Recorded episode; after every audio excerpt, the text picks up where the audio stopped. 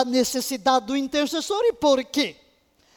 Tem que ir lá, vai estudar lá. Se você entrou agora, entrou nas últimas aulas, corra lá, às primeiras aulas, porque aqui não dá tempo ver. Depois de vermos a necessidade do intercessor, e Deus dizendo que procurou um só que se colocasse na brecha e não encontrou, ele então trouxe a própria salvação. E aí, Deus proveu o intercessor, que é Jesus. Depois vimos o Espírito Santo, o intercessor junto ao trono, que representa o homem, e o intercessor Deus na terra, que representa Deus. Que maravilha! Eu amo pensar nesse link entre o céu e a terra, entre o trono de Deus e o meu coração. O Espírito Santo ligado a Jesus e essa comunicação. Lembra aquela escada de Jacó? Você conhece a história certamente, não? Quando ele deita a cabeça sobre a pedra e tem uma visão de uma escada que toca o céu, anjos sobem, anjos descem. É isso mesmo. Há uma escada aqui, né? Anjos sobem, anjos descem, levando as nossas orações, trazendo as respostas para a terra nesse link. Espírito Santo aqui, Jesus lá todos diante do trono. E aí entra a nossa parte, nós somos aqui, os que estamos na terra, Deus deu a terra aos filhos dos homens, tudo que Deus vai fazer é através de nós, por quê? Porque Deus é um Deus de legalidade, então nós em aliança com Deus, somos a boca de Deus, liberamos os oráculos de Deus, e através de nós, Ele se manifesta na terra, e então nós como intercessores, começamos a analisar oito características que devem ornar o nosso caráter como intercessores, o intercessor é o que se coloca entre aquele que pleiteia a causa de outro como se fora próprio, como se for um mediador. É a função de um sacerdote, chegar diante de Deus a favor do povo. Dissemos que Jesus manifesta todas estas características em plenitude. Nós estamos engatinhando, né? Mas devemos crescer desenvolver-nos em cada uma destas atitudes. E vamos então citar qual foi a primeira? Amor. Deus é amor. Sem amor não se vai a lado nenhum. Segundo, identificação, porque amo, identifico-me. Terceiro, compaixão. Não tem como eu amar alguém, identificar-me com este alguém sem que me compadeça. E então vem a perseverança, porque eu estou lidando com outras pessoas que podem nem sequer crer, que não estão em obediência, que podem estar em pecado. Então há muitos obstáculos a serem vencidos no mundo espiritual e eu preciso perseverar. Mas preciso também de ousadia, ousadia para enfrentar a Satanás, ousadia para chegar dentro do trono, ousadia para chegar às pessoas.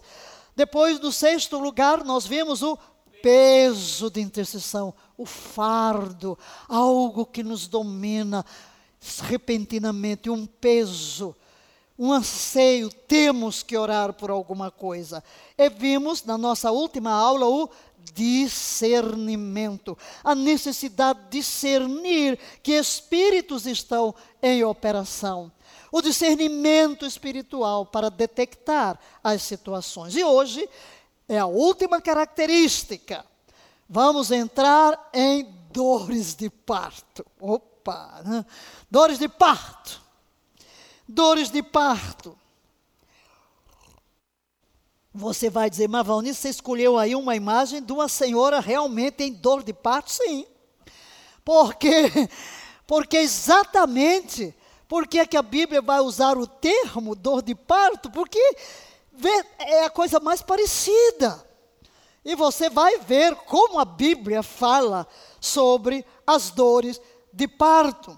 Eu não sei como. A mulher, eu costumo dizer que a mulher já tem o dom natural de dar à luz, não é? Por isso a gente vê mais intercessoras mulheres. Mas também os homens. Eu amo ver um homem chorando, urrando lá em dor de parto, né? Porque parece que é mais difícil. Então, quando rompe, a gente fica muito feliz. Eu tenho aqui um pastor que está rindo, né? Eu não sei quantas dores de parto ele tem. Mas é engraçado. Agora lembrei de uma história. O meu vice-presidente, hoje, é o meu vice-presidente, apóstolo Rinaldo.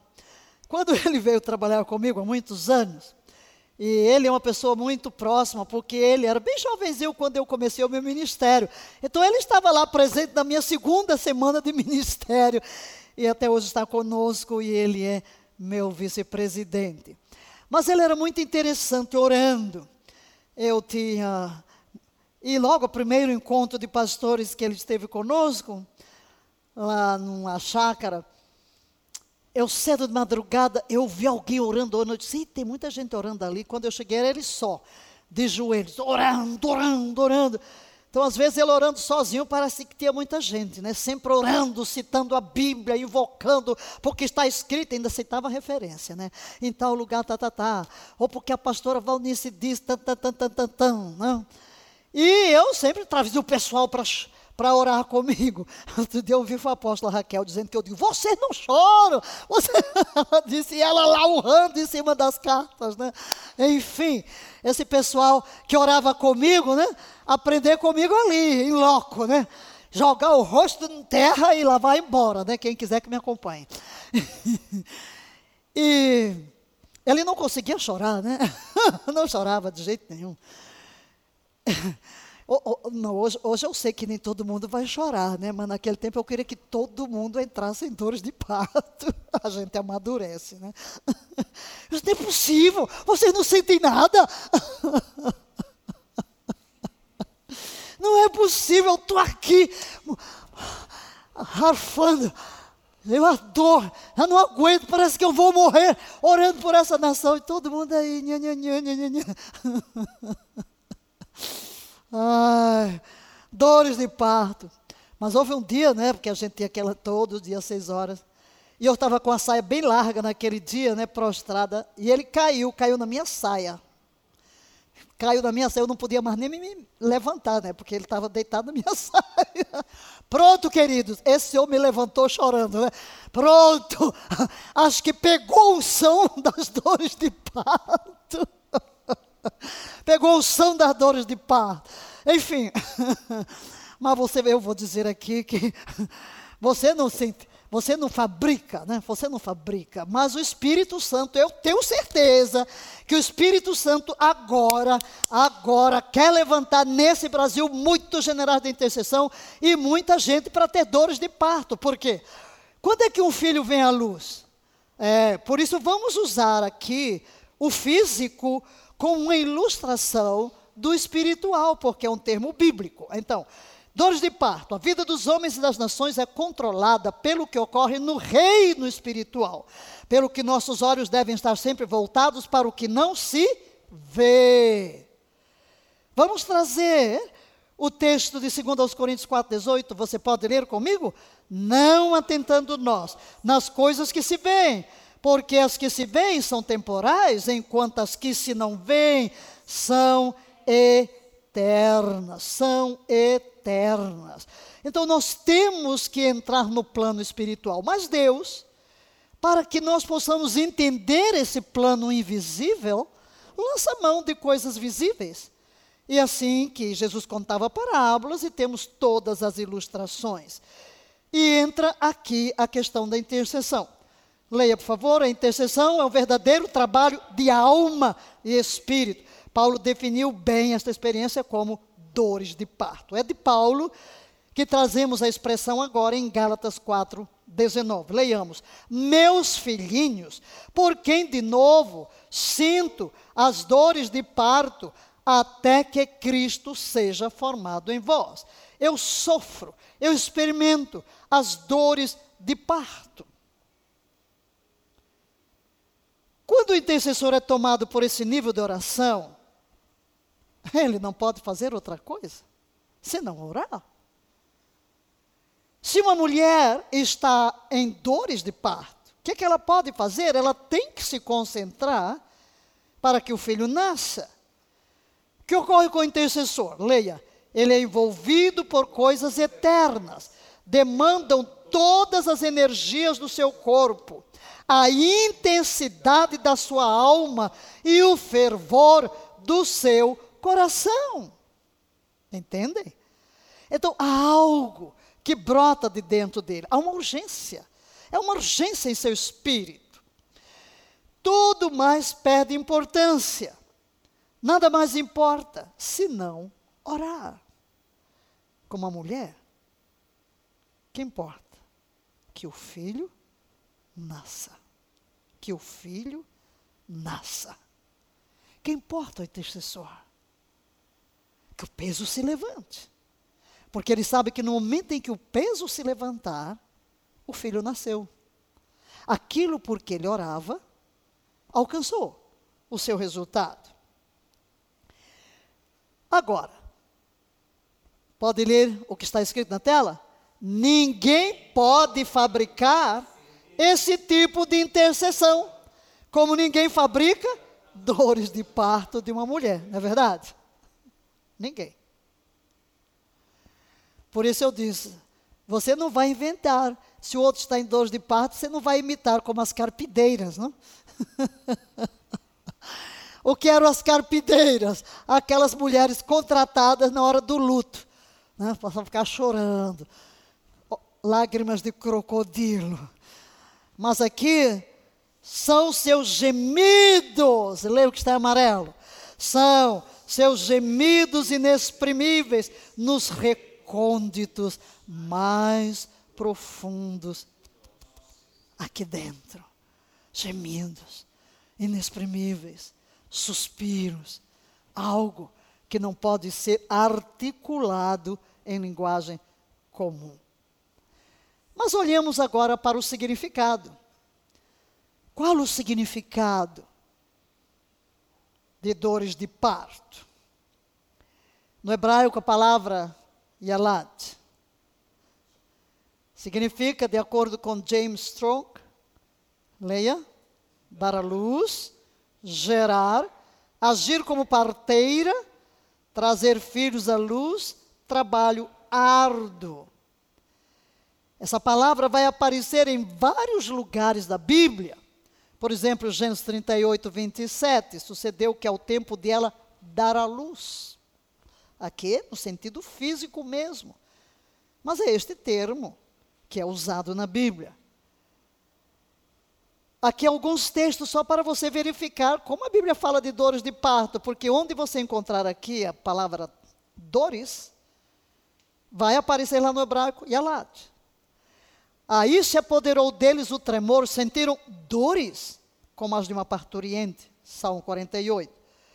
Pelo que os meus lombos estão cheios de angústias, dores apoderaram-se de mim, como as dores de mulher na hora do parto. Estou tão atribulado que não posso ouvir e tão desfalecido que não posso ver. Isaías 21, 3. Isaías 42, por muito tempo me calei, estive em silêncio me contive, mas agora darei gritos, como a que está de parto, arfando e arquejando. Você está vendo as expressões fortes? Por isso é que se compara com a dor de parto. Ao ouvirmos a notícia disso, afrouxaram-se as nossas mãos, apoderaram-se de nós angústia e dores como as de parturientes, Jeremias 6, 24, como as de gemer, quando tiverem as dores, usais como da que está de parto.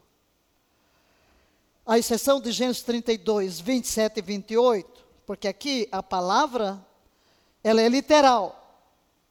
A exceção deste texto, em todos os demais, é uma figura do que ocorre em nível emocional e espiritual. Dores de parto. É, portanto, uma experiência que pode vir acompanhada de quê? Ah, você vai dizer, Valnice, você está falando de intercessão? Estou. Estou falando de intercessão. Estou falando de intercessão. Estou falando de guerreiros de oração. Estou falando de um exército que é capaz de se alinhar ao Espírito e provar tudo isso. Eu estou prevenindo o que é que vem logo a seguir, acompanhado de quê? Angústia, ais, dores, gritos arfantes, arquejantes, gemidos, desfalecimentos, portanto, trabalho. Isso pode ocorrer com o intercessor que se identifica com as causas por que ora. Ai, ai, ai, ai. Você vai dizer, né? Que isso? É, meu filho, eu já falei aqui para você da experiência de Brian, que no meio da neve, orando pela conversão dos índios de pele vermelha, transpirava. É a intensidade do espírito. Estamos lidando com realidades espirituais. Não se esqueça de que o mundo jaz no maligno de que há forças satânicas que prendem as pessoas, que o Deus deste século cegou o entendimento dos incrédulos para que ouvindo não ouçam, vendo não vejam e não se convertam e sejam sarados. Então, queridos, ser usados por Deus para romper essa atmosfera na vida das pessoas.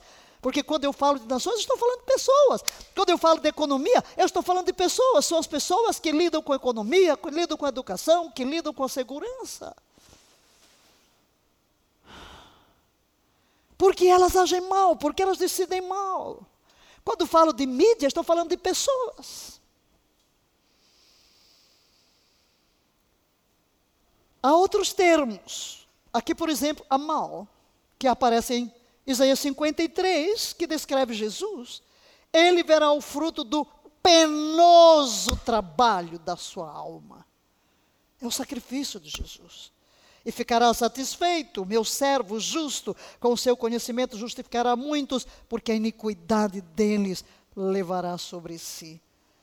A mal quer dizer trabalho pesado, esforço desgastante, dor, trabalho de parto, sofrimento, angústia de alma. Outra palavra, ralar. Pois ouvi uma voz como a de mulher que está de parto, angústia, como a de quem dá à luz o seu primeiro filho.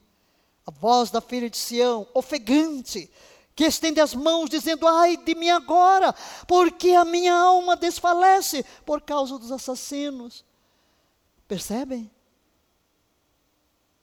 Tudo aqui é uma referência figurada à alma, ao espírito e não ao físico. Seu significado, portanto, é, leia, por favor, dar à luz, agir como parteira, trazer à luz filhos, perturbação, pesar, dor, afetar, orar, uma mulher em dores de parto, trabalho árduo. Então, quaisquer que sejam as palavras usadas, elas têm o mesmo significado. No grego do Novo Testamento, odino. O que significa odino? De acordo com uh, no Novo Testamento, palavras que são estudadas no Novo Testamento, estar em dores, como a mulher parturiente, mesma coisa. Apocalipse 12, 2, aplicados espiritualmente à igreja. Leia, sofrer as dores de parto, de estar em sofrimento de parto com, onde Paulo aplica num sentido espiritual a si mesmo, com respeito aos convertidos da Galácia. James Strong define como experimentar as dores de parto. Vine comenta, comentando Gálatas 4:4, ele diz: o apóstolo usa metaforicamente, referindo-se a uma segunda experiência de dores de parto de sua parte em relação às igrejas da Galácia. Na primeira vez fora pela libertação da idolatria, agora pela libertação da escravidão ao judaísmo. Outro termo Odin, de acordo com, ok, foi o que nós vemos aqui, usado normalmente no plural, significando dores de parto, angústia, pesar, comparado à dor experimentada pela mulher ao dar à luz. Então temos todos estes textos aí que não vamos ler. Sunodino, porque sabemos que toda a criação conjuntamente geme e está com dores de parto. Até agora. Sonordino quer dizer ter dores em companhia, simultaneamente, com simpatizar, em expectativas de alívio do sofrimento, sofrer dores de parto juntos. E ainda temos, Moquitos, de acordo com Vine, fala de trabalho árduo, envolvendo esforço doloroso, e enfatizada aqui a fadiga. Pelo que podemos ver, leia, a oração intercessória tem um lado de sofrimento e trabalho árduo. Ele leva o coração do intercessor a experimentar um peso e dor para que filhos espirituais venham à luz. Aliás, sem dores de parto não há filhos legítimos, só há bastardos. É o que a palavra de Deus diz. Esse filho pode ser o quê? Que filho pode ser esse? Vamos ver? Avivamento, maturidade da igreja, sua unidade, a redenção do mundo, a libertação, a conversão de alguém, tudo quanto exige a intervenção miraculosa de Deus. Em outras palavras, as dores de parto vêm para que nasça, para que venha à luz o quê? Resumindo o que está em amarelo, repita: tudo quanto exige a intervenção miraculosa de Deus. Certo? Dores intercessórias. Vamos tocar aqui nos níveis de expressão emocional do Espírito Santo na intercessão. Quatro. Primeiro, dores de parto propriamente dito. O que acabamos de ver. Esta é a dor que vem com o parto. Não vamos ler os textos. Na intercessão, o intercessor sente a, a mesma dor nas entranhas como se estivesse em trabalho de parto literal. Essa dor é a dor do fardo do povo de Deus, que geralmente vem com gritos, agonia, etc. Assim como uma mulher dá à luz filho, o intercessor dá à luz avanços na vida dos santos de Deus. Essa foi a primeira expressão que nós vimos que envolve o lado emocional. Você de repente, hum, suas entranhas É, nós vimos que essas dores podem vir, ou os pesos, né? É, as dores vêm por causa dos pesos, repentinamente. Daqui a pouco a gente vai dar uma sequência de como é que essas coisas acontecem. O outro é o gemido. O outro nível é o nível do gemido. O gemido em intercessão é um som emocional profundo, geme mesmo. Como se estivesse em dor severa, tristeza, agonia. Ah.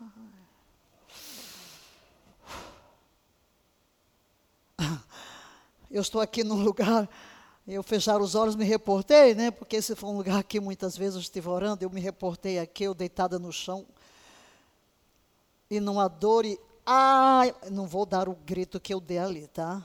Mas um gemido alto, forte, intenso, Parece que se você não solta o gemido, você morre.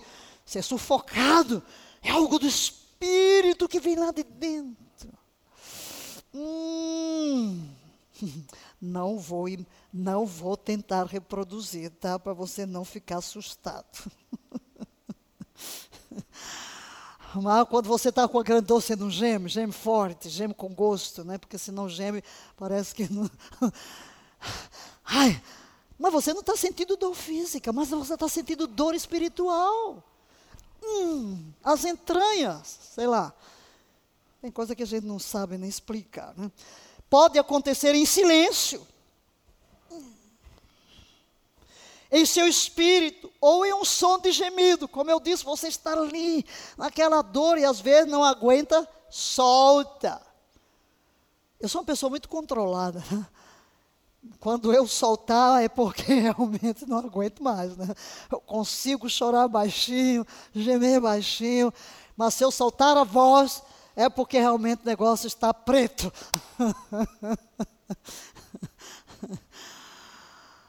e tem experiências assim. Isso acontece quando o Espírito Santo coloca sobre o espírito e a alma do intercessor o fardo e a dor de Jesus em relação ao seu povo. Você já teve uma experiência com a cruz? Uau! Meu filho, eu quero ver se você não grita, se você não gema, se você não urra. Quando Deus lhe der uma revelação da cruz e você parece que entrou em Jesus e sentiu a dor quando ele gritou: Deus meu, Deus meu, por que me desamparaste? Ou quando ele transpirou sangue no Getsemane: Pai, se é possível, passa de mim este cálice. Espírito Santo também usa esse método para interceder por nós, é o que está em Romanos 8, 26. Ele intercede por nós com. Diga o resto do versículo.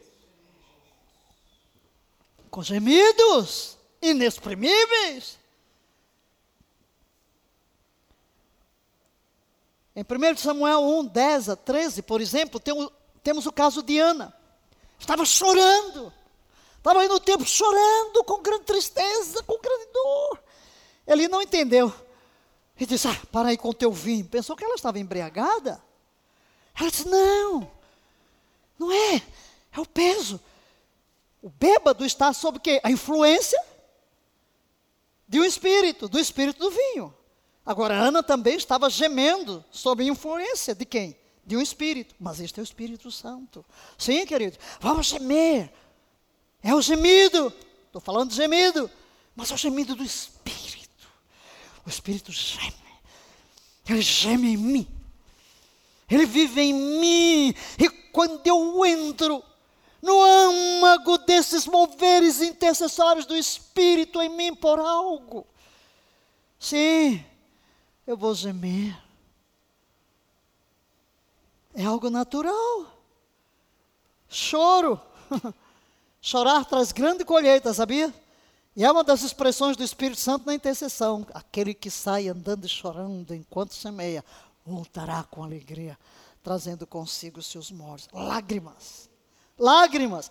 Sempre que o Espírito chora em nós, estamos produzindo sementes de libertação, salvação, de avanços. Amém. É o que está aí, o versículo que eu citei está aí no Salmo 126. Este choro vem em silêncio alto, como se estivesse em grande aflição. Temos um profeta na Bíblia que é chamado profeta chorão. Jeremias, né? Jeremias foi um dos profetas que chorou constantemente pelos filhos de Deus. Chora. Ontem mesmo eu estava pela manhã preparando esse estudo. Ai! De vez em quando eu tive que parar. Eu simplesmente parei, fechei o computador, pus as mãos, o rosto entre as mãos minhas entranhas se movendo, chorando, chorando, chorando, chorando, chorando. Aí eu me pergunto nessa hora, por que eu estou chorando? Eu sei que é um mover intercessório dentro de mim, mas qual é o assunto? Eu estou preparando a aula. É por vocês? Uau! Aí, enquanto você se entrega, ora em língua, chora, as entranhas se movem. Bem, estou escrevendo sobre dores de parto, evidentemente você é influenciado nesse momento. E daqui, de repente, eu começo a orar por todo mundo, por vocês, por cada um, pela aula, para que hoje o Espírito tome cada um de vocês. Eu sei que o Espírito está querendo gerar e eu começo, eu começo aí, chora, chora, chora. Escreve mais um pouco, para, chora, chora, chora é ao mover do espírito, as lágrimas, é aquela dor aqui dentro, né? Hum, movem-se as suas entranhas, né? movem-se as suas entranhas. E aí você ora na mente, né? Na, na, com o seu entendimento, você começa a orar também pelo reino de Deus vindo sobre a terra, pelos perdidos, enfim, o choro, choro. Então, quando você está chorando, né? É, aí é quando. E é muito interessante, porque quando você está numa dessa, você não quer ver ninguém, você não quer falar com ninguém. Aí chega alguém chega e traz um assunto totalmente fora. Uau! Você não quer falar com ninguém, você não quer ver ninguém. Você está envolvido em algo que lhe domina, que move as suas entranhas. Né? É aquela concentração. É a concentração. Você não fabrica nada disso. Lamento. Lamento. Os intercessores lamentam. É outra expressão emocional que vem na intercessão. Lamento. Os intercessores lamentam o pecado do povo. Lamentam o julgamento proclamado de Deus sobre uma nação ou sobre um povo. No Antigo Testamento isso era feito de várias maneiras. Tinha lamentação em voz alta, lamentar rasgando as roupas como expressão de luto, vestir pano de saco, espalhar pó ou cinza, sentar em silêncio, era uma forma de lamentar. Neste tempo moderno, não fazemos essas coisas, no entanto, lamentamos em nossa alma pelo povo de Deus e pelos pecados do país, sim. E há pessoas que fazem exatamente isso, vestem-se de saco. Não sei se tem um grande significado, porque eu respeito cada um. Eu nunca me vesti de saco, mas entendo aqueles que passam a vestir de saco. Né? Ai, põe um, a roupa normal e põe um saco sobre o corpo, tudo bem. Há lamentos. Embora eu já tenha entrado num lamento e num arrependimento tão profundo que raspei todos os pelos do corpo. Né? Cabeça, até o pessoal pensava que eu estava com câncer. E há os exemplos aqui na Bíblia. Então, um sinal, um lamento, uma dor por uma nação. Parece que você que cometeu todos os pecados. São níveis de intercessão. São níveis que não fabricamos, mas eu oro para que Deus levante muitos que entrem em novos níveis de intercessão, porque nós, se nós nos aproximamos do arrebatamento, do retorno de Cristo, se temos ainda tanto a fazer, certamente temos que ter muitos dando a luz aos propósitos de Deus. E o quarto, é, o quarto na realidade, é aquele tipo de pranto, não é lamento, eu terminei não colocando aqui pranto, aqui é pranto. Pranto é basicamente fazer um trabalho chorando alto em intercessão. Na verdade, isso é o mesmo que uivar. É mais do que apenas um choro, né? No choro você, ok, está chorando, mas no pranto é um pranteamento, você chora alto, você faz barulho. Vamos olhar para alguns exemplos agora de dores de parto. Temos aqui os intercessores da Bíblia que trouxemos em várias ocasiões para ilustrar várias características, mas aqui, por exemplo, Moisés. Sofrimento da intercessão de Moisés, que nós vimos aqui quando falamos de peso, quando falamos de compaixão, quando falamos de amor. Mas também aqui nós temos as dores de parto. Você imagina o que é estar 40 dias e 40 noites prostrado? E eu coloquei aqui esmagado pela sentença de destruição que pesava sobre seu povo por causa do seu pecado hediondo. Isso são as dores de parto. Estou aqui esmagado. Eu não vou deixar a presença de Deus enquanto eu não tiver a consciência de que o cetro foi levantado. Era aquilo ou a salvação do povo ou a sua própria morte. Daniel, nos seus 21 dias de jejum, consumidos, é o termo consumido aqui, pelo peso do cativeiro de sua nação, clama pelas promessas de Deus, para que suas promessas venham à luz. Ele toma a promessa de Isaías e entra nesse jejum, esmagado, consumido. Essas são as verdadeiras dores de parto. Todo intercessor Leia comigo esta conclusão aqui. Todo intercessor, desde Abraão, passando por Moisés, Josué, Jeremias, Daniel, Esdras, Neemias, Paulo, etc., conhece o gozo da comunhão do Pai, mas também as dores de parto, para que ele seja conhecido pelas pessoas de sua geração. Sempre devemos mesclar nossa intercessão com adoração. E a sensação que eu tenho, né? eu sempre precedo tudo com adoração. Por quê? Porque se você entra num período de intercessão, eu vou dizer seco, está seco, você está com a cabeça em mil lugares, né? Oi, negócio não flui, negócio. Ah. Mas se você começa a desligar-se, vai entrando na adoração. Aí você se perde, né? Per... Desculpa o termo perder-se, né? É porque eu não encontro, às vezes, vocábulo adequado, então usa algum que possa ser mais. Como você se perde na presença de Deus.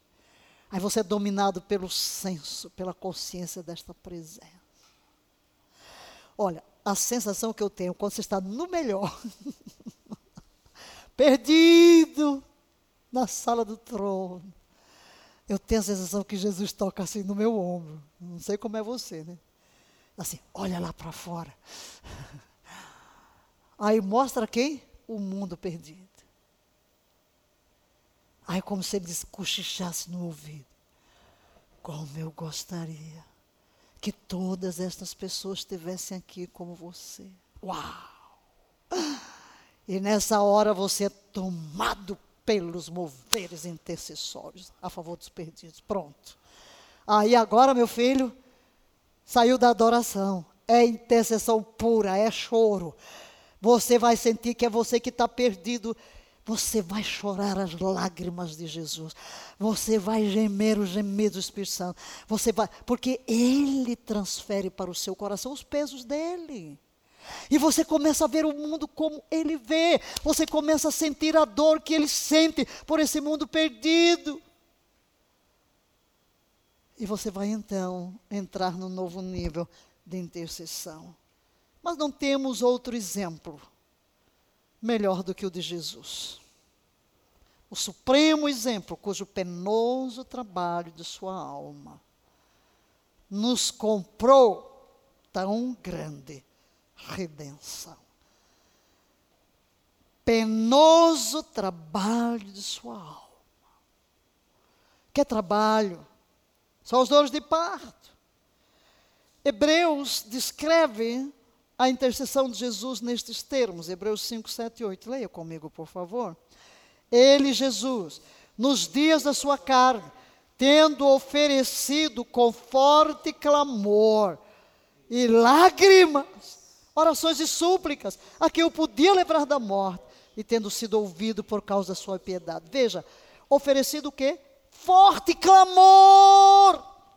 Clamar é gritar. Jesus ofereceu ao Pai um forte clamor, gritos, gemidos, dores, súplicas, lágrimas. Sim, dores de parto. Você pergunta o que quer dizer das dores sofridas no espírito na alma do mestre quando orava no Getsemane? Certamente, o mundo inteiro estava sobre ele. A maldade, o pecado, a condenação de toda a humanidade pesava sobre a sua alma mesmo antes que ele entrasse nesse nível de agonia, nesse nível de dores de parto, ele compartilha com seus discípulos: a minha alma está entristecida até a morte, angústia de alma. Era um peso esmagador. O próprio nome Gatshemane, o Getsemane, o lugar da prensa onde era feito azeite, prensa. E nos dias de Jesus, como se fazia, como se extraía o azeite? Tinha aquelas toras, uma, um pau grande, toras de madeira e várias pedras. Colocavam-se os sacos de azeitona e então prensava com aquela tora de madeira forte. E então iam colocando as pedras hum, prensá-lo para sair o azeite. Jesus estava na prensa a prensa dos nossos pecados, da perdição da humanidade inteira. É ali que ele oferece, com grande clamor e lágrimas, súplicas ao que o podia livrar da morte. Dores de parto por você, por mim, pela humanidade inteira. Até porque na oração que ele faz antes deste momento, ao Pai, em João 17, ele diz: Eu rogo não somente por estes, os apóstolos, mas por todos aqueles que, por seu intermédio, vierem a crer em mim. Dele dependia a esperança da redenção, da sua morte Mas aquela era uma obra, queridos, que demandava um poder maior do que o poder da criação. Redimir a raça do seu pecado, transformá-la, recriá-la, eliminar as marcas da degeneração que o pecado trouxe sobre o nosso próprio ser. Mudar a natureza do homem caído maior de todos os milagres que sua vinda ao mundo haveria de realizar, sabia? E nós estamos aqui para levantar guerreiros para realizar o maior milagre. Queridos, o maior milagre não é cura. Aqui cura uma dorzinha, daqui a pouco tem outra. Cura uma enfermidade, daqui a pouco tem outra. Ressuscita um morto, mas ele vai morrer. Agora um novo nascimento, a recriação do nosso espírito, a mudança, a metamorfose da nossa natureza, a transformação do nosso homem interior, para que nos conformemos com a imagem de Cristo e sejamos filhos de Deus. Esse é o maior de todos os milagres. Por isso, quando entramos nas dores de parto, a primeira coisa que queremos fazer é o quê? Trazer filhos à luz, filhos para Deus filhos para Deus. Aleluia. É o que Jesus estava fazendo. Lemos Mateus 26, 37 a 39. Levando consigo Pedro e os dois filhos de Zebedeu, começou a entristecer-se e angustiar-se. Então lhes disse: A minha alma está triste até a morte. Fica aqui e vigiai comigo. E adiantando-se um pouco, prostrou-se com o rosto em terra e orou. E aí onde segue toda a experiência do Getsemane e o suar sangue. E diz Lucas, posto em agonia, dores de parto, orava mais intensamente. É a descrição de Hebreus. Forte clamor e lágrimas. Orava mais intensamente. E o seu suor tornou-se como grandes gotas de sangue que caía sobre o chão. Paulo diz: Agora me regozijo no meio dos meus sofrimentos por vós. Sofrimento, que em Gálatas ele chama dores de parto. E compro na minha carne o que resta das aflições de Cristo, por amor do seu corpo, que é a igreja. Por quem de novo sinto as dores de parto, cumpro o que resta das aflições de Cristo.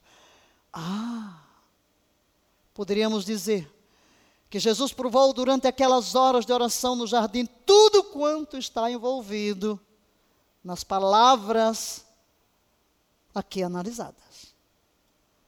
Não há adjetivo suficientemente forte para expressar o grau de sofrimento espiritual e emocional experimentado por ele, quando ele oferecia orações e súplicas com forte clamor e lágrimas pela redenção da humanidade.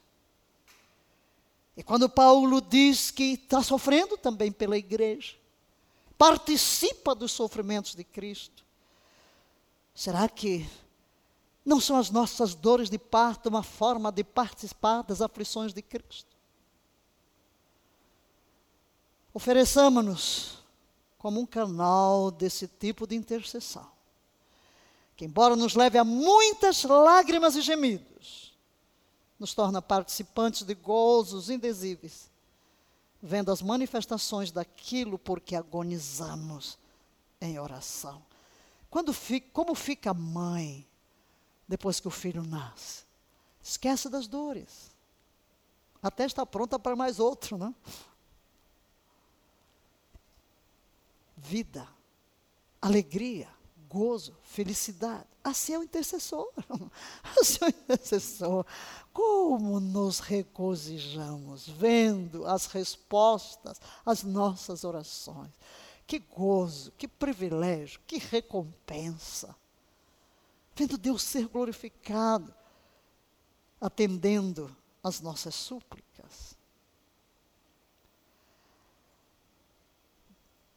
Paulo falou no versículo que lemos da participação, que ele participava dos sofrimentos. E aqui em Filipenses 3,10, ele diz que devemos participar dos sofrimentos. Leia, por favor. Não será a intercessão, no nível que estamos tratando, um modo de participar nesses sofrimentos pela redenção dos perdidos, por quem Jesus deu a própria vida? Não será? Eu acho que sim. Eu acho que sim. Aleluia.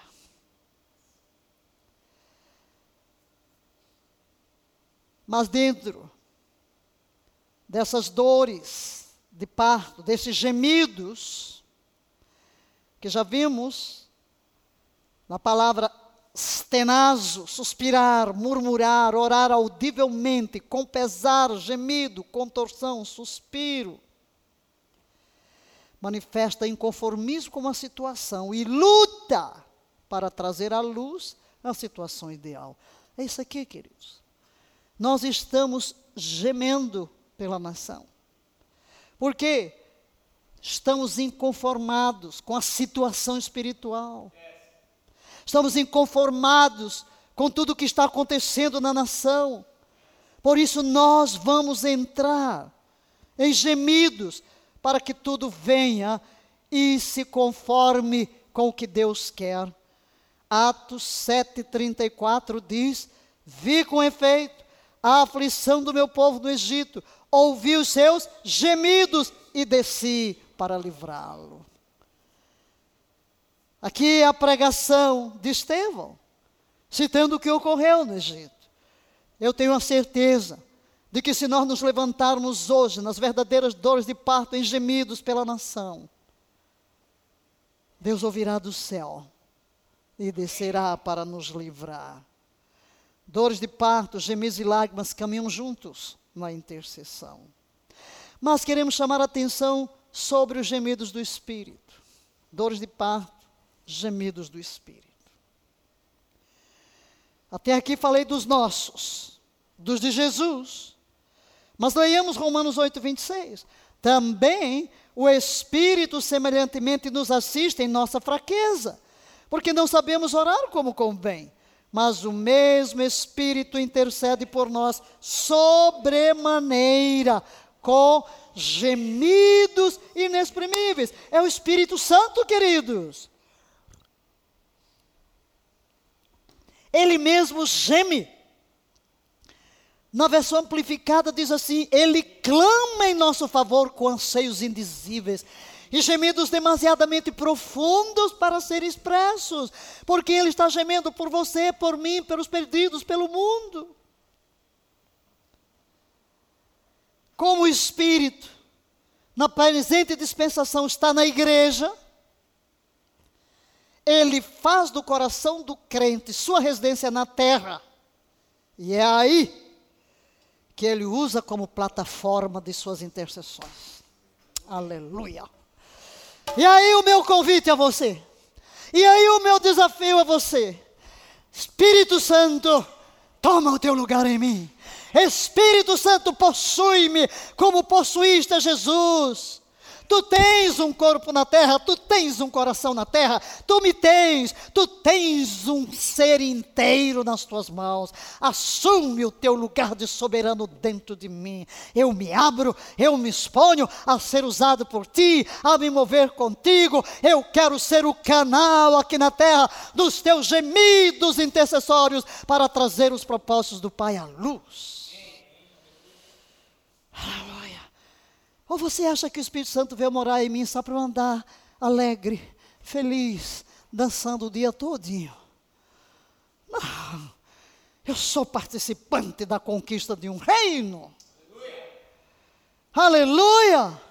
Se fosse só para gozar, morria, convertia e morria. Mas quem é que ficava para pregar? Não.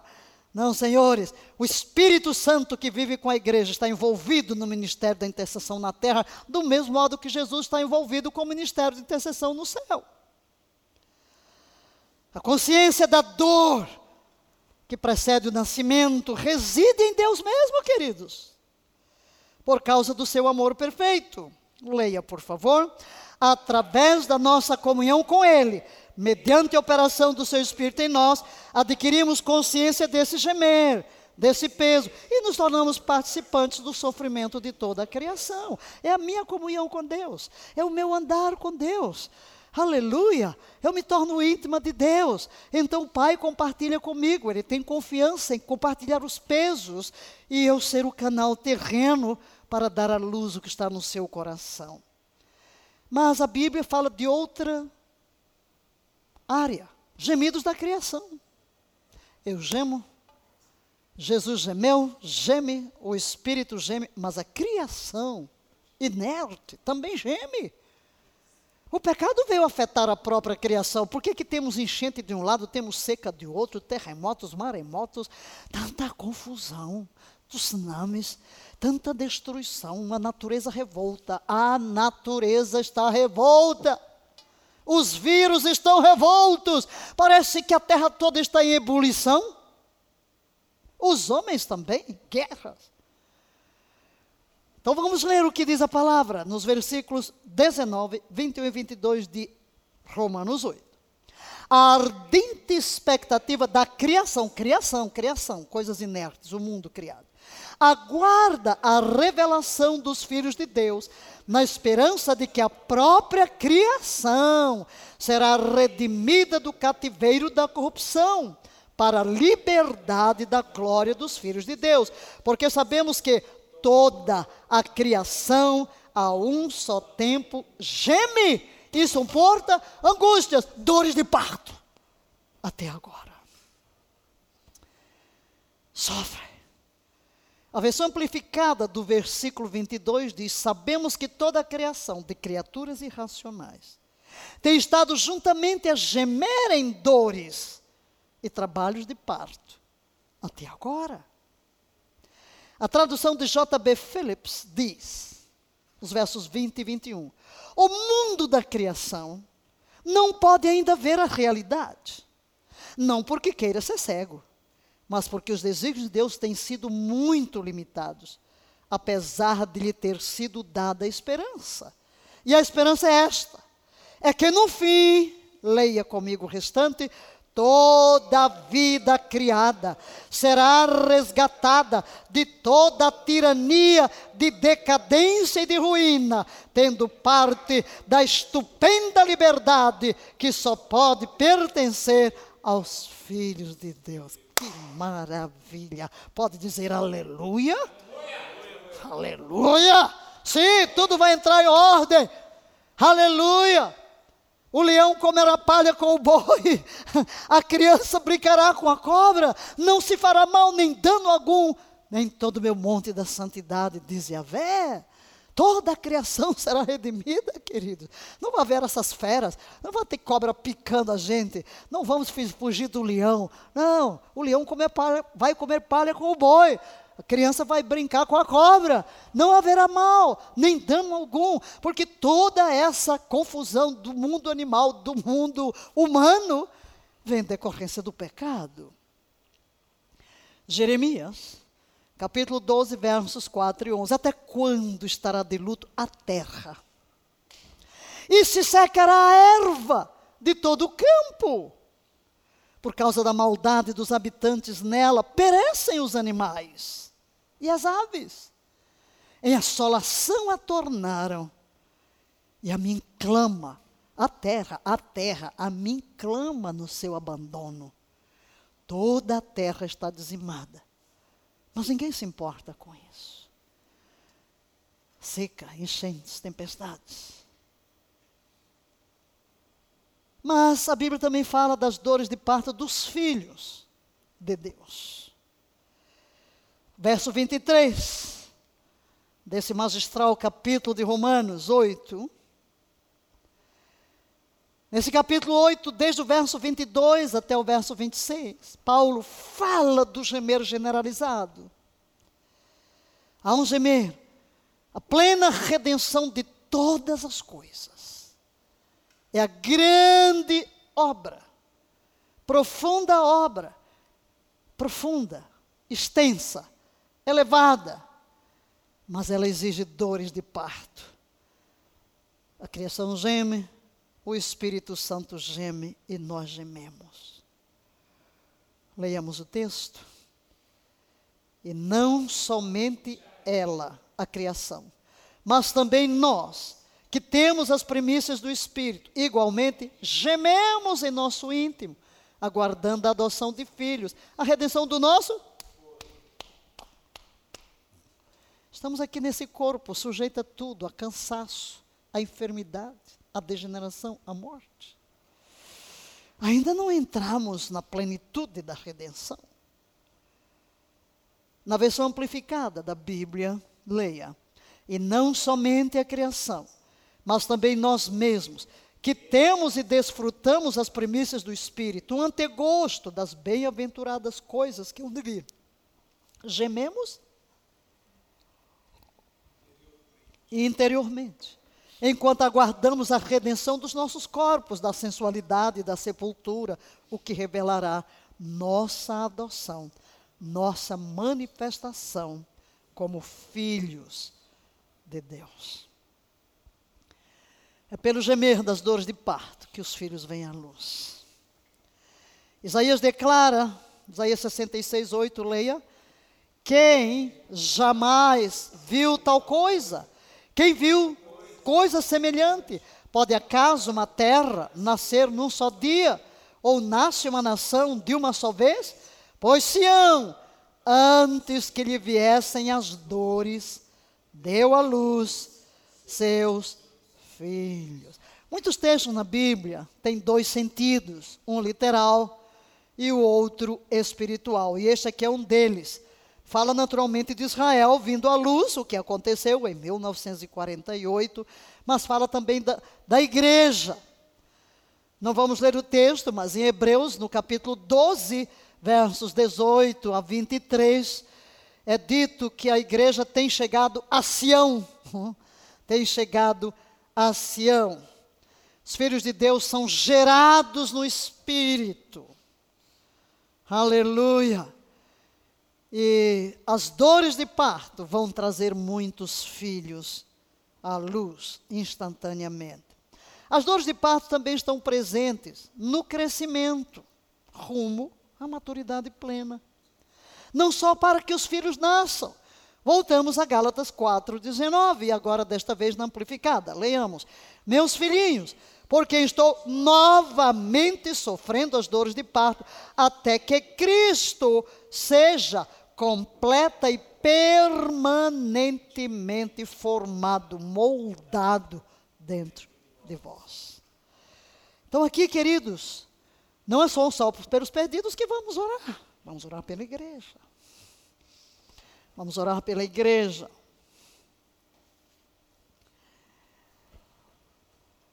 Alguém me enviou um videozinho de, da profeta Cindy Jacobs, e ao que parece ela está em vários canais, de profecia sobre a janela de oportunidade em relação ao Brasil, o momento que estamos vivendo. E um outro profeta trazendo a palavra, mostrando que nós vivemos um momento que, se não houver de fato arrependimento, vamos perder uma batalha, a grande batalha que está diante de nós, da qual não vou falar.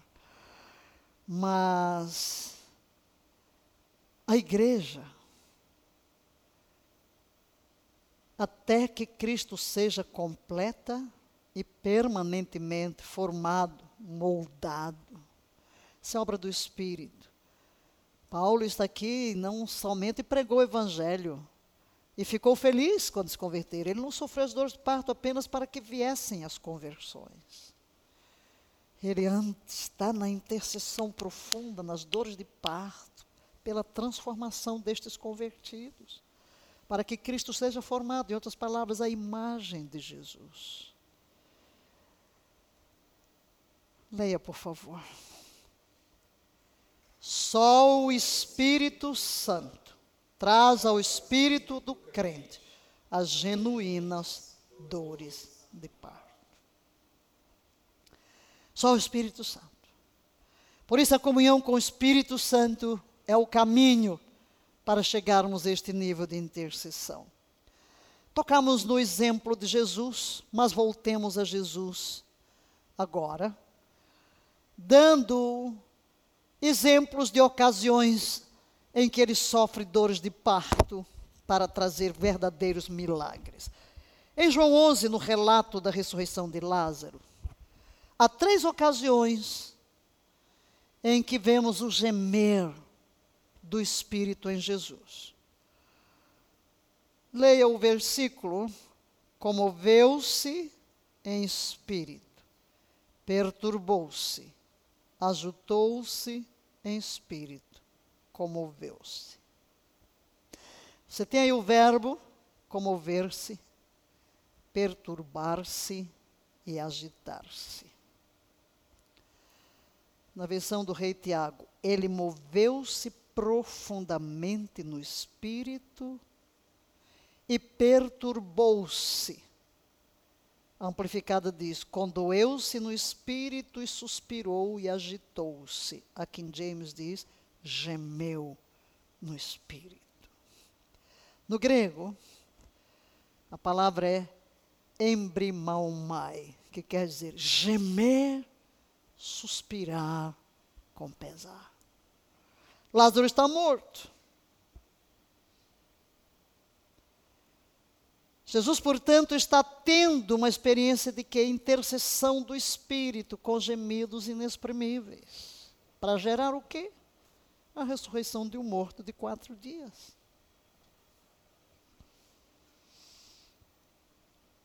O versículo 38 lemos: Jesus, pois, comovendo-se outra vez, outra vez, os moveres intercessórios do Espírito, profundamente, foi ao sepulcro. E aqui está novamente a palavra embrimanomai, gemer, suspirar, um gemido, um suspiro. No versículo 35 é dito que Jesus chorou. A palavra aqui é da, da cu, Versículo 33, Jesus, pois, quando viu Maria chorar, caliu. E choraram também os judeus com ela, que com ela vinham, comoveu-se, embrimão mai, em espírito, e perturbou-se. Caliu quer dizer soluçar, prantear alto, chorar, lamentar. Faz contraste com dacu, que quer dizer derramar lágrimas, choro silencioso. Então vemos tudo isso em Jesus, em três ocasiões seguidas, antes que ele grite: Lázaro, sai para fora.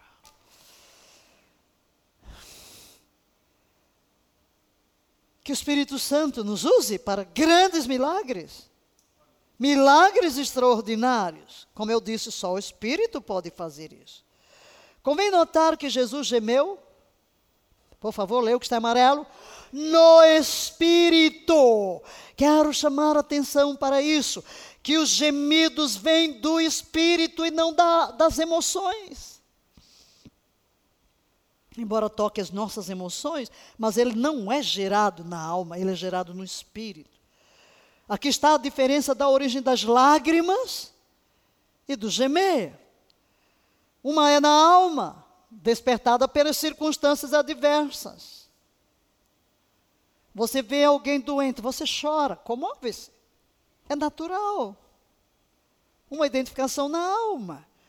Mas agora, se você vai entrar no plano espiritual, aí é algo que é despertado pelo Espírito Santo. No plano espiritual, para gerar a mudança. E não apenas a sua empatia. Ai, irmão, sinto muito. Você chora até, claro. Você ouve uma história triste, você chora. Nós somos seres emotivos. Nós nos compadecemos de uma forma natural pelas pessoas em nossa alma. Somos sensíveis. Mas o gemido que brota, brota lá de dentro, é do nosso espírito. Por quê, queridos? A primeira abate, deprime e não tem solução. Você vê alguém está sofrendo, está com dor, você sente tanto, chora com ela. Você chora com ela. Chora dor com ela, está ali, perdeu um parente, você está chorando, mas não é a mudança. Você fica triste, você fica deprimido. A segunda não, leva a Deus, gera a resposta que altera a circunstância. Essa é a diferença entre o gemer do espírito e o gemer chorar por uma causa puramente emocional. Útero espiritual. Estamos usando a figura que a Bíblia usa de gestação. Então vamos pensar no nosso espírito como útero. O útero espiritual, na realidade, é aí onde a gente nasce de novo. O Espírito Santo planta no nosso útero espiritual semente divina. Por assim dizer, nosso espírito se transforma em útero, onde as sementes das promessas de Deus são lançadas e cobertas pelo Espírito Santo, alimentadas pela oração intercessória até o momento de vir à luz. Eu disse um mundo de coisas nesta frase só, né? Uma frase, quase que Parece as frases quilométricas de Paulo, né? Vamos, vamos destrinchar esse negócio aqui. Meu espírito é o útero, onde eu planto as sementes. Que sementes? As promessas. E uma vez que elas são plantadas, elas são cobertas pelo Espírito. Foi o Espírito quem revelou a palavra, quem nos deu a palavra. O Espírito e a palavra são essenciais para que a vida se manifeste. E o que fazemos? Pela oração intercessória, estamos alimentando estas sementes plantadas. Assim como uma mulher, ela recebe a semente. Ela é plantada no útero. E aí vai sendo alimentada e a criança vai se desenvolvendo. Assim também, no mundo espiritual, a causa que nos foi confiada, há um mover de Deus alterando circunstâncias até o momento de plena manifestação. Isso ocorre através de uma palavra específica. Palavra de Deus, que o Espírito Santo traz ao nosso coração. Pode ser um texto, pode ser uma palavra, pode ser uma direção. Por exemplo, quando eu estava orando lá no início, eu citei Joel 2. Foi uma palavra que Deus nos deu para gerar. É aquilo que a gente plantou aqui dentro do coração e vem pro, orando, profetizando, proclamando e ainda pondo em elementos físicos, como memorial, trigo, vinho, azeite. Tá? Agora, vamos ver como as coisas acontecem, ok? Vamos agora dar uma sequência. Leia. Primeiro, recebemos em nosso coração de Deus uma palavra específica para uma situação também específica.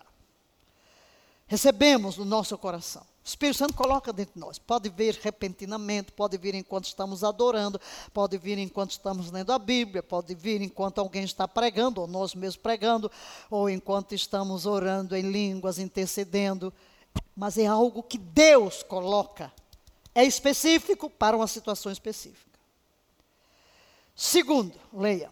O Espírito toma essa palavra dentro de nós e nos assiste na oração para que ela se materialize. Por assim dizer, houve uma concepção em nosso espírito. O Espírito Santo nos ajuda. Já que veio, começamos a orar. E normalmente nós começamos a orar de uma forma natural. Pode ser que alguma coisa veio repentinamente e você vai embora. Eu tenho uma facilidade imensa de pegar uma coisa no momento e ir embora, né? Mas nem todo mundo. Ainda o Wagner comentou isso, né? Do testemunho que eu contei da, da do, do, coisa dos caminhoneiros, né? Que eu disse nunca tinha orado, não. Mas na hora que eu ponho a mão ali, eu vou me embora e tenho uma facilidade muito grande de mergulhar naquilo e, evidentemente, mas nem sempre. Vamos dizer que veio algo e você ainda está sondando, né? Começa a fazer oração, Senhor, que a tua vontade se cumpra. Hum, hum. E o Espírito vai me levando, né? E você no desenvolver da sua vida de oração, você vai se tornando mais sensível. Então, o Espírito Santo vem. Então, concebi, concebi uma causa, hum, concebi a conversão de uma pessoa, concebi uma mudança, concebi um novo presidente, concebi um novo deputado, concebi um novo vereador, concebi um novo emprego, concebi uma cura, não importa, concebi a conversão de uma família, concebi. Isto é, o Espírito jogou em mim o peso e o Espírito Santo toma. Então, no meu útero espiritual, tenho algo a dar à luz. Não nasceu ainda, hein? Não aborte, por favor. Quanta coisa é abortada porque nós não perseveramos. Terceiro, passamos a alimentar esta semente pela intercessão, até que venha a luz. Existem coisas que vão levar mais tempo do que outras. E aí temos que depender do Espírito. Regamos-la através da oração com nosso entendimento. Orando o quê? Textos da palavra de Deus que se ajustam à causa por que oramos. Eu vou buscar a Bíblia, textos, e vou personalizar e orar aqueles textos. Oro aqueles textos em cima. É uma questão da vontade de Deus. Eu não sei qual é a vontade de Deus, vou tomar a Bíblia. Senhor, que fulano transborde do pleno conhecimento da tua vontade em toda sabedoria. Se eu vou orar por uma pessoa, ela tem que tomar a decisão. Mas qual é a decisão? Eu vou dizer, Senhor, fulano, coloca o fulano diante de ti. E um parêntese aqui. Qualquer tipo de oração que eu faça, eu quero uma coisa: a vontade de Deus, correto? Então tudo tem que se centrar aí. O que é vontade de Deus? Qual é a vontade de Deus? A vontade de Deus é boa, perfeita e agradável. Então eu vou, Senhor Fulano, que o teu espírito residente no espírito dele comunique ao seu espírito o teu querer. E assim ele transborde do pleno conhecimento da tua vontade. Que aquilo que o teu espírito revela no seu espírito humano recriado chegue à sua mente de uma forma clara, fidedigna, para que ele não erre. E assim ele ande de modo digno diante de ti, agradando-te em todas as coisas, executando a tua vontade. E você vai por aí, toma palavra, toma textos, vai usando os textos para orar por aquele assunto que Deus lhe deu. Orando em línguas. Quando você não sabe, você começa a orar em línguas. Senhor, Espírito Santo, eu me entrego a Ti para orar a perfeita vontade do Pai. Então você começa a orar em línguas. Na sua mente, na sua mente, você mantém o foco na palavra, no foco em Deus e deixa a boca solta, né? Deixa fluir o que vier na tônica do espírito. Resistindo às forças das trevas, que se opõem à manifestação da resposta. Você tem aqui três coisinhas que você vai fazer uma vez que você tem. Você pega a palavra, ora a palavra, você ora em línguas e você resiste, neutraliza qualquer interferência do mal sobre esta situação, sobre a vida desta pessoa. E aí, você profetizando e confessando a palavra. Você profetiza a palavra sobre aquela situação. E tudo isso firmado na palavra e na dependência exclusiva do Espírito Santo. Em quarto lugar, leia haverá um momento em que o tom da nossa oração vai mudar. Chegou o momento do filho nascer. Aí é que chegam as dores de parto, entendeu? Não é que toda vez que você vai orar, você vai entrar em dores de parto. Não. Existe um período de gestação. e aí chega esse momento, como eu disse, tudo depende do assunto. Uns levam mais tempo, outros menos tempo, e outros são muito prolongados. Né? Mudar uma nação, por exemplo, não é brincadeira. A unidade da igreja não é brincadeira. O avivamento espiritual. Então você tem tréguas, né? Você tem tréguas. Você não vai conseguir ficar muito tempo em dores de parto, né? As dores de parto vêm na hora de nascer. Diga isso, as dores de parto vêm na hora de nascer. é hora de dar a luz certo? Quinto, repentinamente o peso de intercessão se levanta e dá lugar a uma profunda alegria, uma paz e convicção. E você pode até começar a gargalhar. Se você começar a gargalhar, meu filho, olha, pode pular de gargalhada para a direita e para a esquerda. Oh, aleluia! As coisas nasceram, você não viram, mas pode ter a certeza de que a festa no mundo espiritual. Alegria. O peso foi a mesma coisa que acontece com a mãe que acabou de dar a luz. O filho nasceu, isto é, a vitória foi alcançada no reino do Espírito, a circunstância foi alterada. Assim como a mãe não tem controle sobre o momento do filho vir à luz, nem pode fabricar suas próprias dores, o intercessor também não o faz. Está claro? Leia. O intercessor está nas mãos do Espírito o tempo todo e no momento certo que só ele sabe qual é, as dores de parto virão sobre ele e a intercessão por aquela determinada causa alcança o objetivo. Aqui temos algumas advertências a fazer.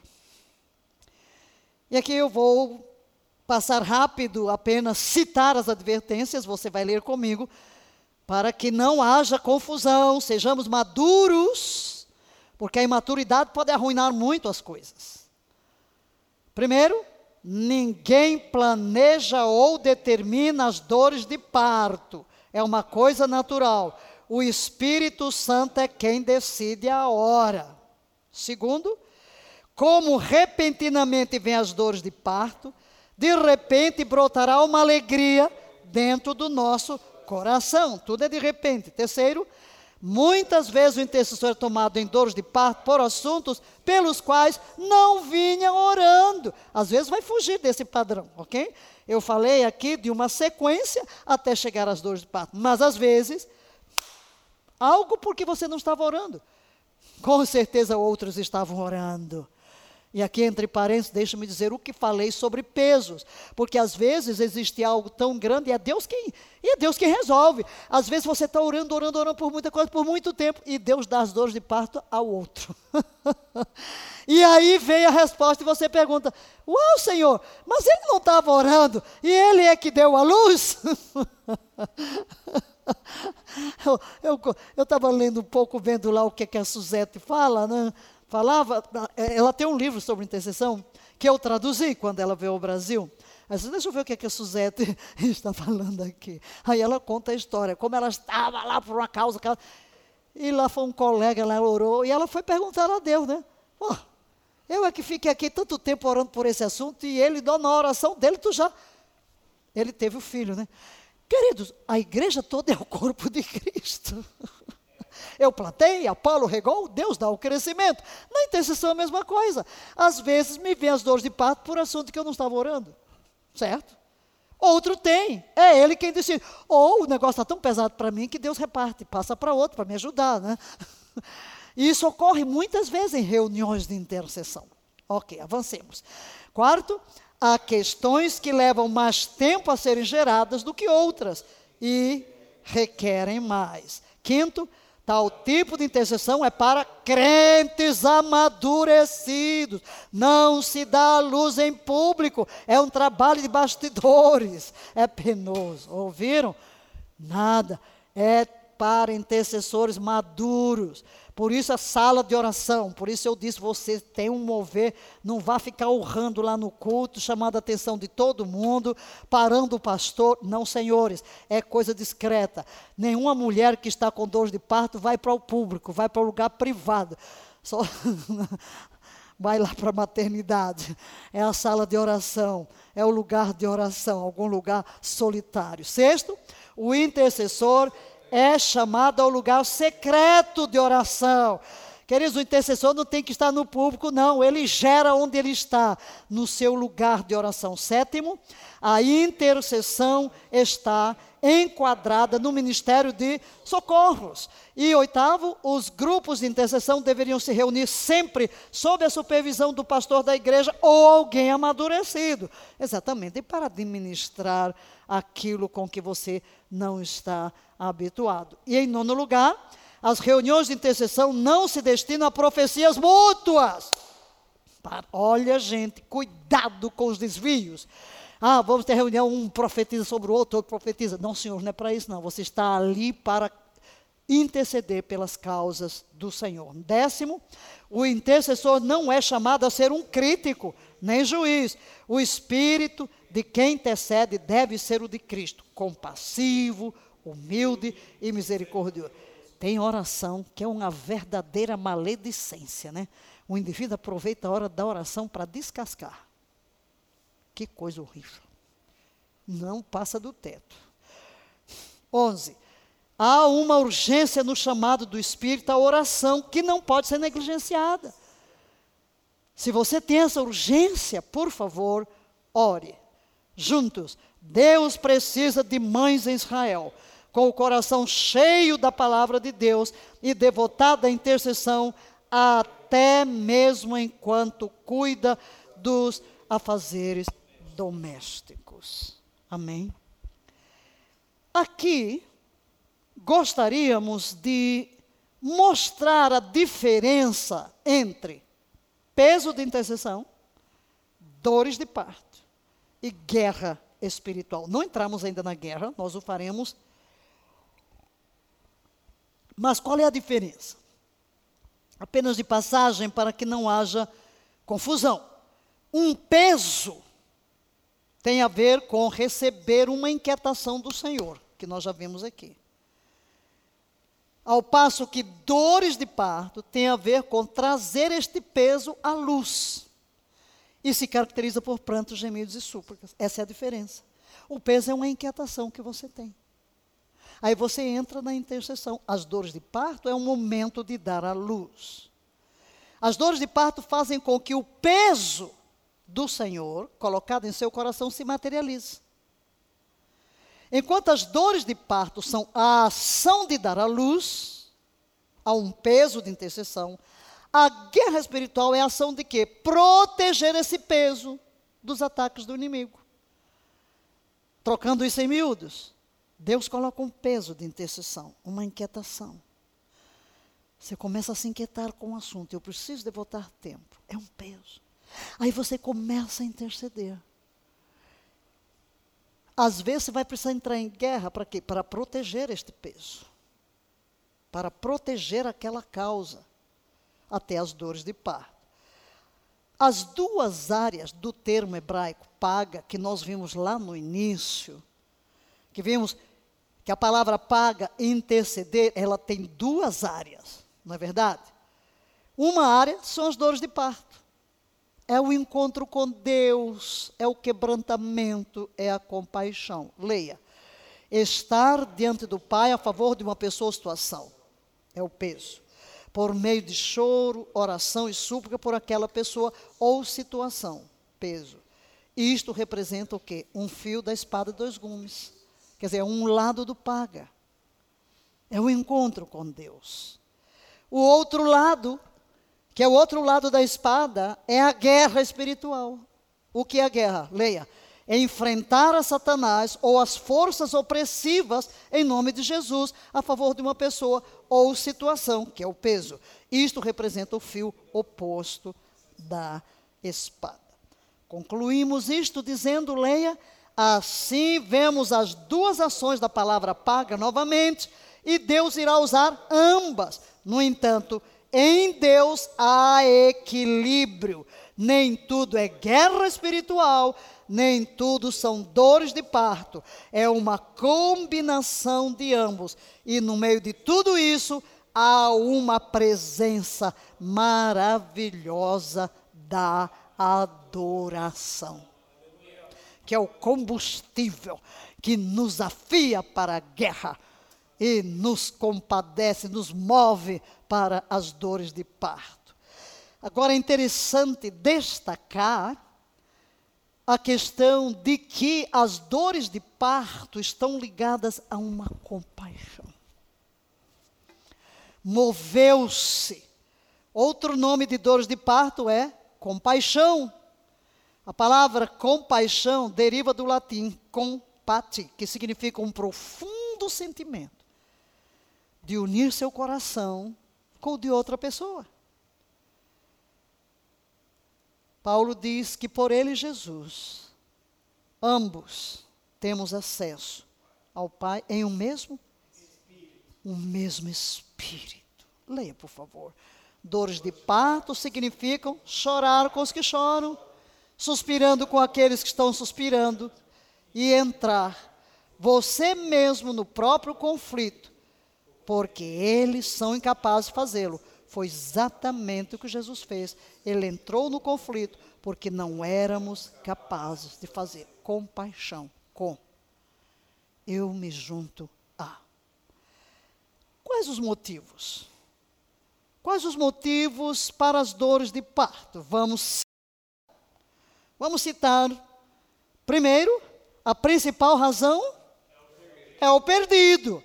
Eu vou citar e dar texto. Primeiro, rios de água correm dos meus olhos porque não guardam a tua lei. Em outras palavras, Senhor, eu estou chorando por causa dos perdidos e condenados. Então, este é o motivo. Segundo motivo, a identificação com o pecado e as necessidades. Eu me identifico.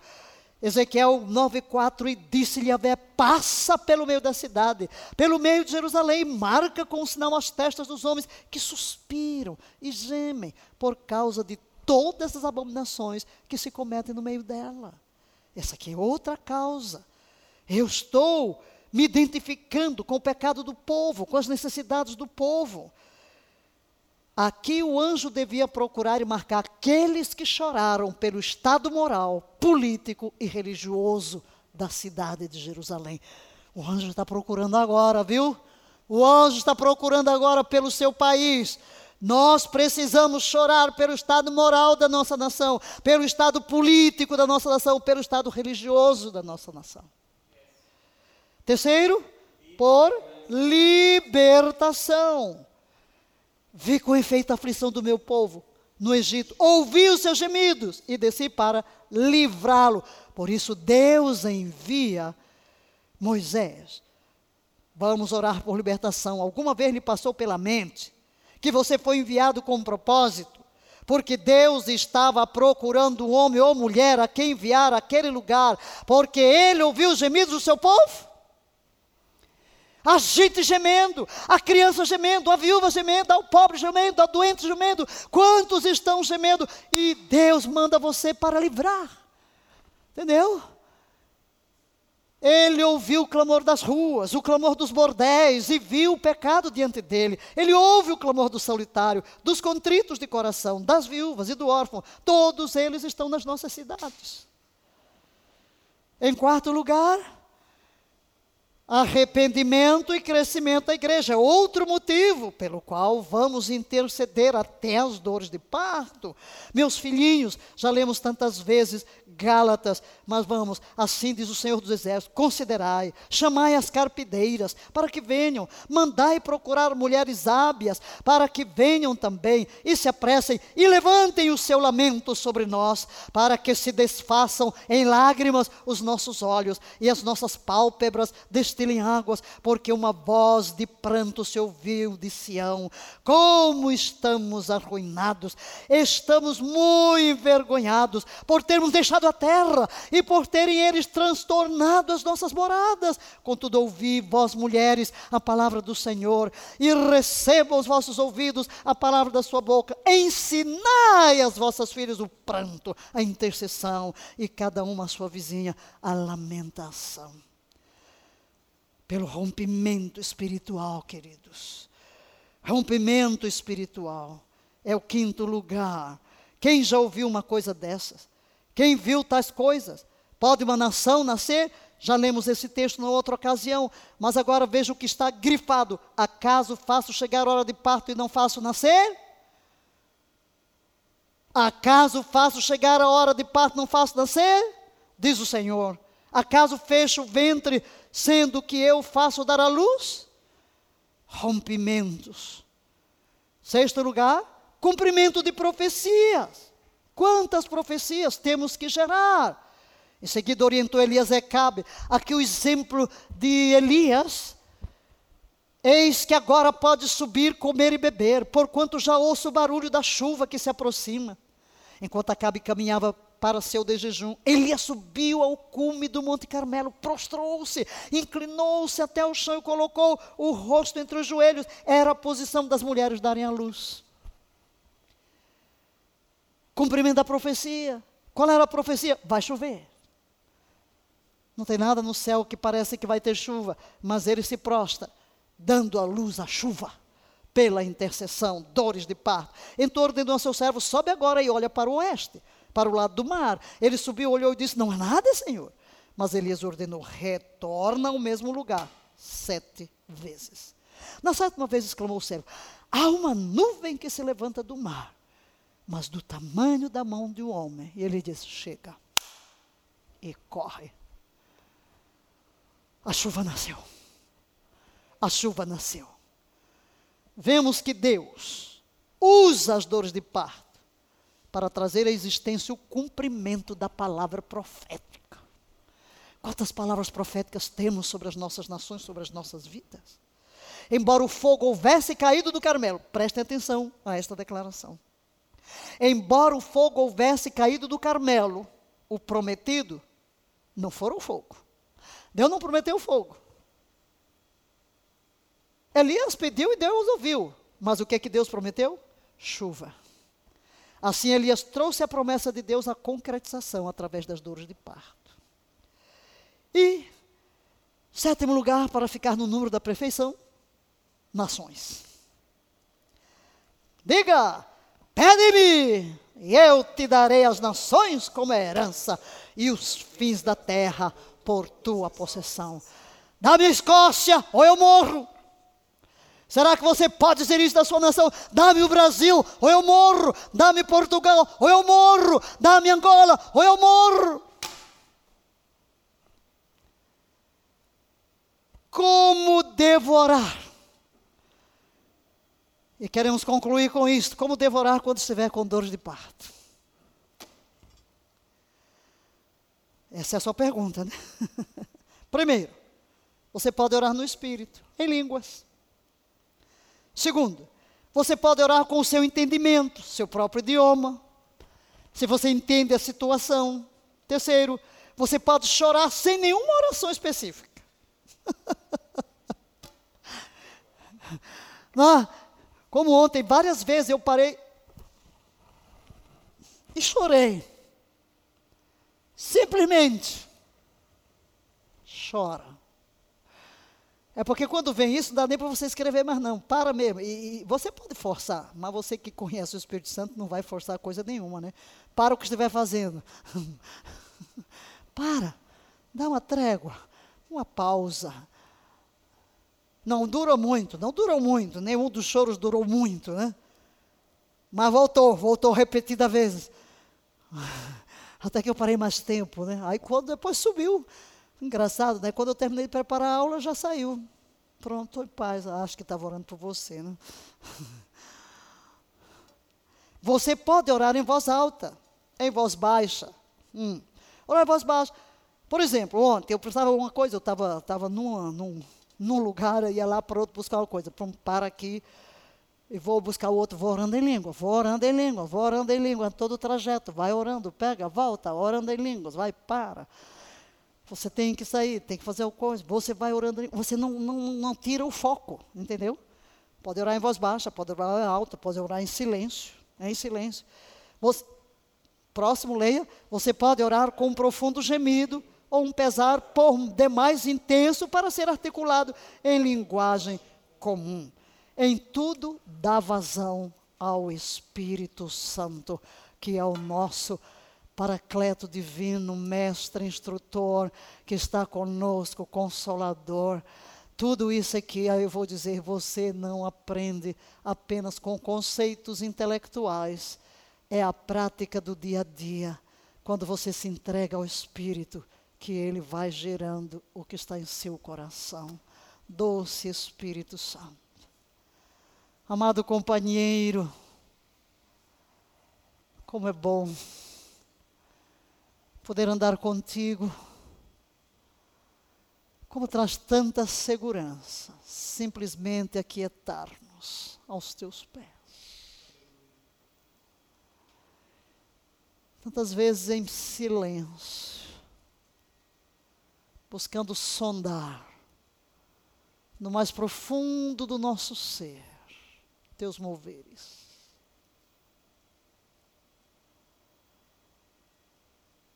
Precioso Espírito, nós te amamos.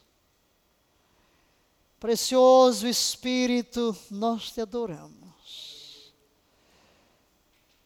E diante de um desafio tão grande que talvez as nossas próprias mentes não consigam compreender, mas o coração pode abraçar. nós dizemos: assume o teu lugar em nós.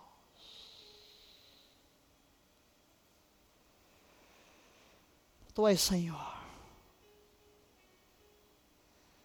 Sensibiliza o nosso coração.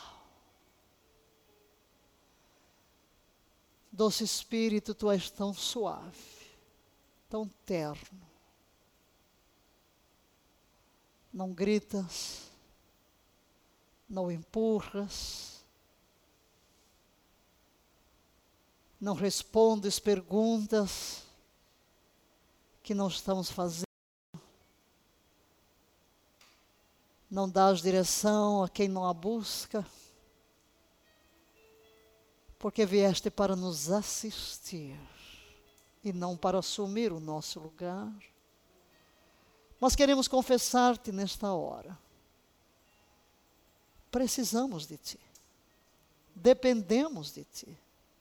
Queremos conhecer-te.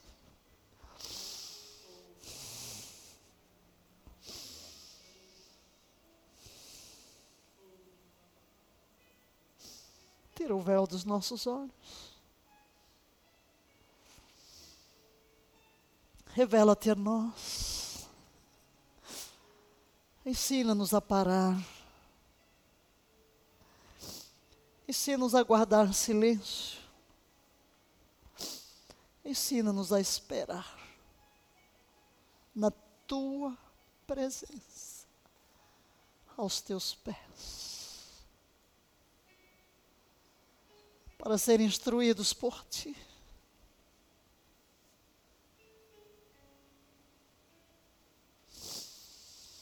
possui-nos.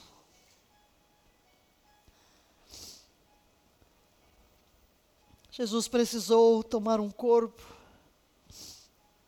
para mover-se na terra. Maria ofereceu-lhe o ambiente propício onde este corpo foi formado. Aqui está o meu corpo. Toma. É teu. Como te moveste em Jesus, move-te em mim. E através de mim, fala com os meus lábios, ama com o meu coração. Intercede com a minha voz.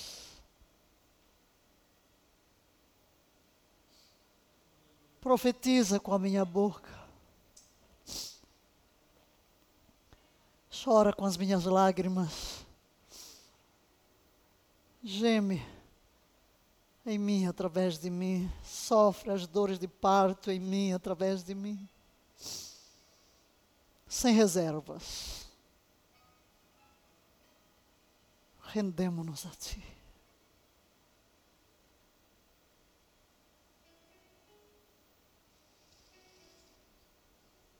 Santo, Santo, Santo, Santo, Santo, Santo. E a Deus triunfa.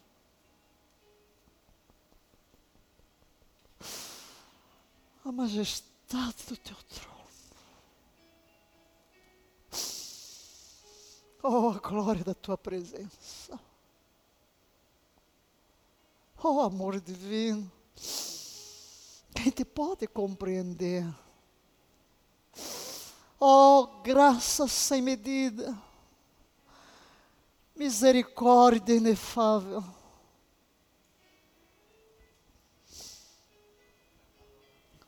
Que te diremos?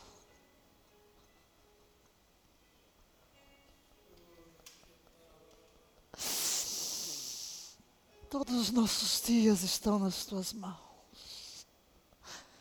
Sem que um deles houvesse ainda tudo registrado. E quando estamos diante de um desafio tão grande, de ser nas tuas mãos um mero instrumento, um mero leito, através do qual tua vida flui para alcançar o seu destino no coração daqueles a quem amas, porque em Cristo deu a vida. Somos indignos, sim. Nada temos de nós mesmos. Tudo que temos, tudo que somos provém de Ti e devolvemos a Ti com o reconhecimento de que tudo é Teu. Possui-nos possui-nos.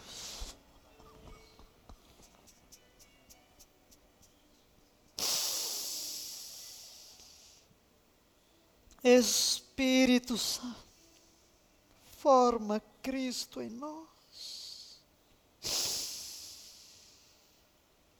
Forma Cristo em nós.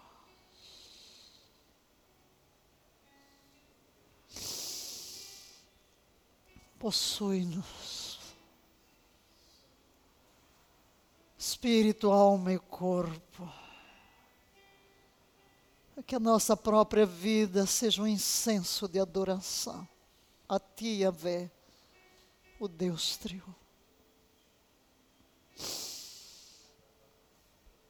Santificado sejas em nossa vida.